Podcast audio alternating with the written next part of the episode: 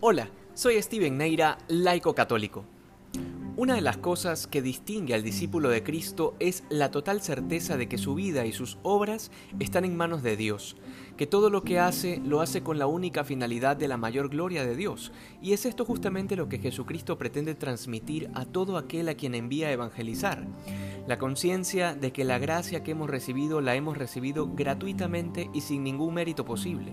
Esto para los sacerdotes se traduce en el inmerecido don del sacramento del orden, pero para nosotros laicos se traduce en cambio en los distintos dones con que Dios nos ha bendecido y con los cuales estamos llamados a anunciar la verdad.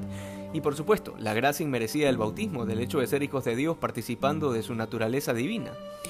Luego, el capítulo 10 de San Mateo, que es el que estamos leyendo el día de hoy, se ha conocido siempre como el manual de las misiones, el manual del discípulo, el paso a paso de todo aquel que quiera seguir las huellas de Jesucristo. Porque hay una serie de indicaciones muy concretas de cómo el mandato de anunciar el reino de los cielos debe cumplirse. Además de abandonar todo espíritu de avaricia y egoísmo, exige un total abandono en la divina providencia. Y esto es algo de lo que al menos yo puedo dar testimonio en las veces en que Dios me ha permitido irme de misiones, que estoy seguro es la experiencia de muchos católicos. De hecho, para muchos, la experiencia de irse de misiones a algún lugar lejano y aislado, fuera de todas las comodidades a las que estamos acostumbrados, con lo estrictamente necesario en la maleta y con el corazón cargado del fuego del Espíritu Santo para evangelizar, esta experiencia ha sido para muchos el momento definitivo para entregar su vida al Señor.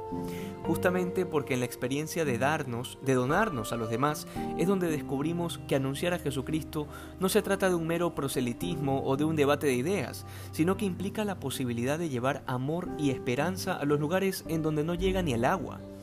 Si a lo largo de la historia la Iglesia ha sido siempre la número uno en cuestiones de caridad, no es porque sea una ONG, sino porque es una consecuencia lógica de su misión evangelizadora. A pesar de las falacias y mentiras que tantas personas repiten diciendo que hay oro en los sótanos del Vaticano o que la iglesia en general está llena de dinero, la realidad histórica nos enseña que la iglesia es la única institución que ha hecho allí donde ningún gobierno ha llegado muchísimo, muchísimo más de lo que cualquier persona haya podido hacer. El famoso mito de la conquista española, que tan pésimamente ha sido enseñado en los colegios, se aleja de la realidad. Basta leer un poco de historia para comprender que en un contexto histórico en el que los protestantes veían en los indios seres sin alma, los reyes católicos, especialmente Isabel la católica, exigió y demandó el máximo respeto a sus personas y sus bienes. Pero sobre todo, la misión de la corona española se distinguió por darles gratis lo que habían recibido gratis, la fe